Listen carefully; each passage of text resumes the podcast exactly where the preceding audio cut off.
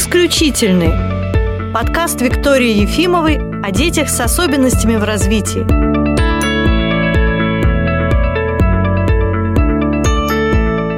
Добрый день, друзья! Сегодня тема нашего подкаста – физиотерапия. И со мной в студии Екатерина Николаевна Резник, врач-физиотерапевт и врач лечебной физкультуры. Здравствуйте. Начну я с того, что физиотерапевтическое отделение, вот в том виде, в котором оно есть сейчас, появилось у нас в центре где-то полгода назад, и это был такой последний проект, который начал мой муж Олег Игоревич Ефимов, но на самом деле физиотерапия в прогнозе была раньше всегда, просто в какой-то момент ее участие в нашей жизни сократилось, но сейчас вернулось это все. А расскажите, Екатерина, вот чем те приборы, которыми располагаем мы сейчас, отличаются от того, что было раньше? Мы стали использовать в нашей клинике новый современный прибор американского производителя, который называется Читанога, и называют они его интеллектуальным. Плюс его в том, что в отличие от наших советских приборов, которые в основном используются в нашей стране до сих пор, помимо его красоты и многофункциональности, он обладает индивидуальным подходом к каждому пациенту. То есть он упрощает и работу лаборанта медсестры по подбору индивидуального курса для пациента и упрощает работу врача с нашими такими непростыми, да, сложными детками, которые тактильно не всегда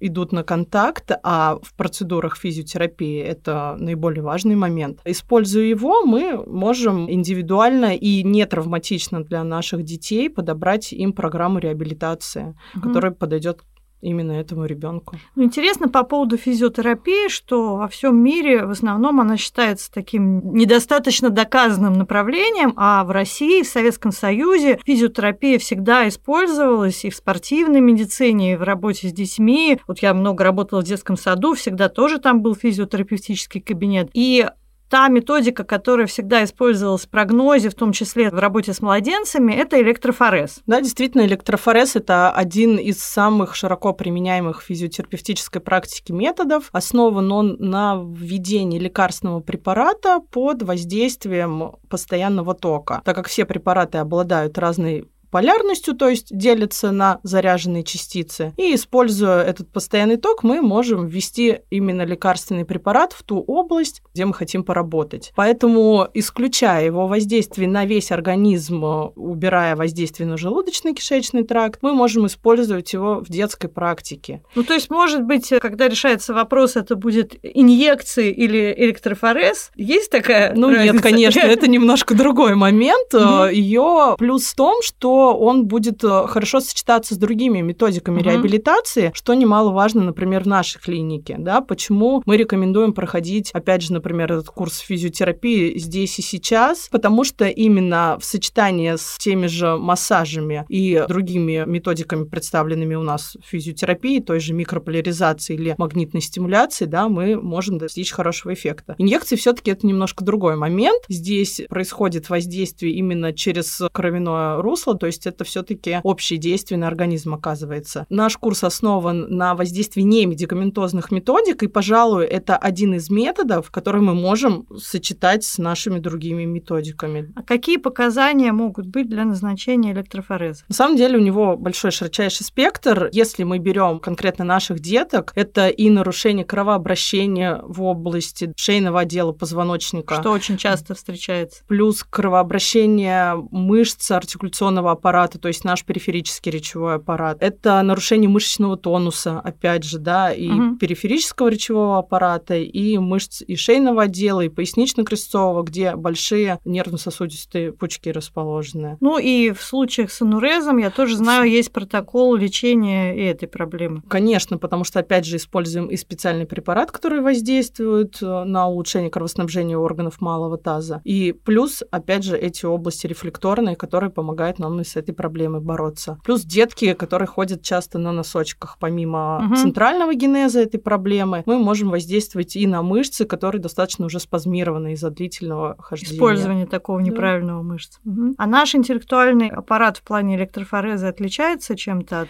традиционных? Первое, о чем стоит сказать, это, во-первых, максимальная безопасность, поэтому мы можем его использовать у деток с 3-4 недельного возраста, мы спокойно можем его применять. И было у нас малышок, который приходил с проблемами кривошеи, и мы очень хорошо им помогли. А какие есть противопоказания для использования электрофореза? Конечно, метод хоть и щадящий для детей, как и в любом методе физического воздействия, мы стараемся избегать побочных действий, то есть мы стараемся не брать детей с эпилептиформной активностью, да, дабы не перевозбудить, потому угу. что все равно это электрическая стимуляция. Плюс детки в стадии обострения хронических системных заболеваний, но, как правило, родители на курсы не приезжают, да, с такими uh-huh, детьми. Uh-huh. Это индивидуальная непереносимость тока, это то, что мы можем увидеть, начав делать процедуру, и через один-два дня может появиться аллергическая реакция либо на препарат, либо именно на электрический ток. Сейчас это вообще сводится практически к минимуму. То есть таких случаев вот за время практики был один, и то у ребенка действительно была индивидуальная непереносимость тока. Повышенная температура тела, ну, как везде, да, и наличие каких-то гнойных заболеваний, заболеваний кожи именно в области применения. Если нам необходим какой-то угу. определенный участок, и там есть проблемы, к сожалению, мы воздействовать этим методом не сможем. Мы все знаем, что Олег Игоревич дружил с профессором Ратнером, и мы прям так были удивлены, когда этот прибор купили. Оказалось, что там в протоколе так и написано электрофорез по Ратнеру. Да, действительно, он применяется у маленьких деток. Нацелен он на улучшение кровоснабжения шейного отдела позвоночника, головного мозга и использовался всегда и был изобретен для детей с последствиями проблемами тяжелых родов, угу. внутри э, утробных проблем. Используются там два препарата сосудистых, эуфилин и папаверин, и он очень мягко воздействие оказывает хороший положительный эффект. Уже несколько детей в нашем малышковом центре прошли эти процедуры, угу. и родители были довольны. Ну хорошо, электрофорез это такой более известный метод, но в приборе в этом есть и другие методики, менее распространенные, такие экзотические, можно сказать, но тоже очень эффективные. Ну, например, лазеротерапия. Да, нам повезло, в нашем аппарате есть модуль э, лазеротерапии, который мы используем также для воздействия, для улучшения состояния мышечного тонуса. В основном это идет наш периферический речевой аппарат деток, угу. которые страдают дизартриями. Он улучшает и кровоснабжение в этих областях, и улучшает состояние этих мышц. Это инфракрасное излучение, которое проникает внутрь мышц запускает биохимические процессы, и уникальность его в том, что мышцы, которые обладают слабым тонусом, он его нормализует, мышцы, которые спазмированы, опять помогают улучшить тонус, приходит в норму. И если есть какая-то асимметрия, это тоже помогает нам эти процессы все восстановить. Ну, когда говоришь лазер, представляется что-то такое страшное, обжигающее кожу, прожигающее насквозь, но ничего же такого нет при процедурах. Поэтому этот аппарат называется интеллектуальный, все давно придумано, подбираются даже индивидуальные лазерные насадки в зависимости от цели, от задач, от области применения. При соприкосновении с кожей, при воздействии на ребенка не происходит нагревание поверхности. Поэтому эти детки, они абсолютно спокойненько высиживают эту процедуру, кроме как того, что к ним что-то прислонили, они не испытывают больше никакого дискомфорта. Ну и процедуры, они продолжительные по времени, да? Он высокоинтенсивный, да, поэтому порядка 5-6 минут за процедуру происходит воздействие, где-то там от 14 15 до 18 точек мы обрабатываем. Угу. И продолжительность курса? В основном это 10 дней, но можем и до 15 продлить, если это изолировано. То есть 10-15 это самый такой оптимальный вариант. Я знаю, что вы делали обзор научных исследований по лазеротерапии, по фотохромотерапии. В общем-то, во всем мире очень интересные результаты в разных областях, в том числе и в работе с детьми с различными нарушениями развития, там, речи, с аутизмом. То есть это хороший такой помогающий метод, который отлично вписался в наш курс реабилитации. Да, действительно, сейчас и много статей научных европейских, американских, где они тоже активно это используют. Исследования показывают, что что достаточно в широкой практике применяется этот метод, в том числе и в детской неврологии. Угу. Что достаточно ново, потому что в основном лазер и был придуман и использован травматологами после травм для восстановления. А сейчас больше и больше сфер научной и прикладной медицины начинает его использовать в своих целях для достижения результата, и причем результаты эти есть. Теперь давайте тогда расскажем о разнице между лазеротерапией и фотохромотерапией. Фотохромотерапия, ну вообще давайте начнем с того, что лазер, он тоже относится к светолечению, да, угу. к той же фотохромотерапии. Просто каждый спектр света обладает своей длиной волны, и в зависимости от этого мы его видим тем или иным цветом. Угу. А луч от лазера мы не увидим обычным нашим глазом, потому что он является инфракрасным, и он находится за пределами нашей видимости. При фотохромотерапии используются линзы, совершенно разных сейчас цветов, их порядка там 12 стандартных. Под воздействием этого источника света, опять же, запускаются различные биохимические процессы. Что-то может возбуждать, что-то может тормозить какие-то процессы, да, успокаивать, восстанавливать э, в зависимости от точки приложения и от этой длины волны. Мы в своей практике фотохромотерапии используем аппарат Биоптрон, который обладает э, хорошей полярностью, то есть хорошим проникновением вглубь мышц. Угу. И за счет того, что он абсолютно безболезненный, бесконтактный. И там нет противопоказаний практически? Нет, противопоказаний практически никаких нет. У деток самого раннего возраста он хорошо себя у нас зарекомендовал. Я знаю, что он хорошо пошел еще с мамами деток раннего возраста, которые тоже, в общем-то, нуждаются во внимании к своему здоровью. Да, за счет того, что он воздействует на биологически активные точки, точки. Есть программы, которые помогают улучшить общее состояние организма и программы, так скажем, называемые антистресс-терапии. Ну, мы перескочили с одного прибора на другой, да, ну, поскольку у нас там лазеротерапия, фотохромотерапия, в нашем интеллектуальном большом приборе есть еще другие методы. Да, там очень много методов электрической стимуляции, например, тот же амплипульс терапию у деток более старшего возраста для улучшения, опять же, мышечного тонуса. И эта процедура очень хорошо помогает для детей, у которых есть проблемы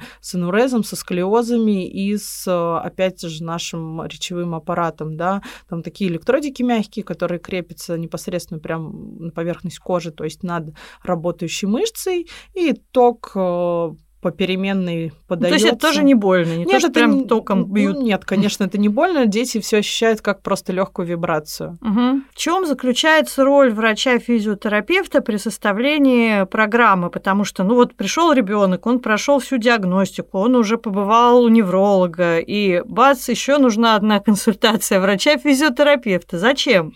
Ну, врач-физиотерапевт, он, э, конечно, работая совместно с неврологом, изучая всю диагностику и общее состояние ребенка, подберет уже именно индивидуальную программу, которая необходима, выберет и методику проведения, и э, составит именно индивидуальный план. И объяснить, естественно, все маме, что мы делаем, как мы делаем, показать, что это не больно, не страшно. Мама может попробовать на себе. Мама, конечно, в любой момент может попробовать на себе, и мамы видят, как э, дети адаптируются и привыкают к этому. Если первый там день-два он может тревожиться, то потом детки привыкают и абсолютно спокойно занимаясь игровой деятельностью, параллельно получают необходимые процедуры. Последняя тема, которую мы обсудим, это сочетание физиотерапии с другими методиками, которые используются в нашем центре. Ну, понятно, что есть занятия развивающие, тут никаких ограничений нет, с физиотерапией будет прекрасно сочетаться. Если мы говорим о тренировках по методу Томатиса, о микрополяризации и транскраниальной ритмической стимуляции магнитной, то как тут вот что с чем сочетается, не сочетается, если мы берем физиотерапию? Про занятия тоже оговорюсь. Здесь тоже у нас есть небольшое ограничений. Если мы предлагаем ребенку в курсе электрофорез, а в курсе реабилитации у него есть массаж, то мы разносим тоже две этих процедуры. Со всеми остальными занятиями, да, никаких э, противопоказаний нет. Что касается томатиса, то же самое. В какой последовательности будут идти, да, в расписании там томатис, лазер, светотерапия, либо электрофорез, то есть и другой какой-то метод электрической стимуляции, нам тоже не принципиально. Эти воздействия не перекрещиваются. Нет. Здесь мы не перегрузим нервную систему ребенка, если к томатису добавим там лазеротерапию. Мы абсолютно это не перегрузим, тем более это все идет с учетом особенностей да, на данный момент состояния ребенка. Если все позволительно,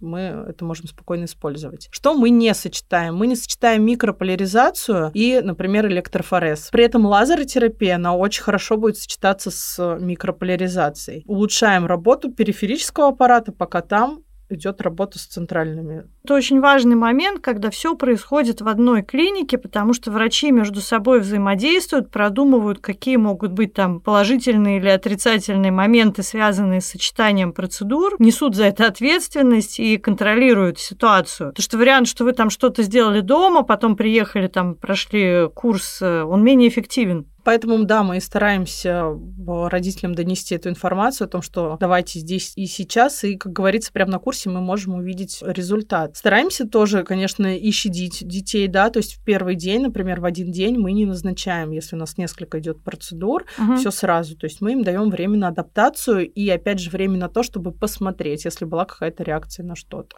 Ну, потому что курс физиотерапии, он обычно все-таки менее 16 дней, и здесь есть возможности для более такого плавного вхождения. Да, как правило, все-таки 10, максимум 12 процедур мы используем, особенно если мы сочетаем с микрополяризацией или с э, магнитной стимуляцией. Ну что ж, мне кажется, мы все темы относительно физиотерапии обсудили. Спасибо, Катя, большое за беседу.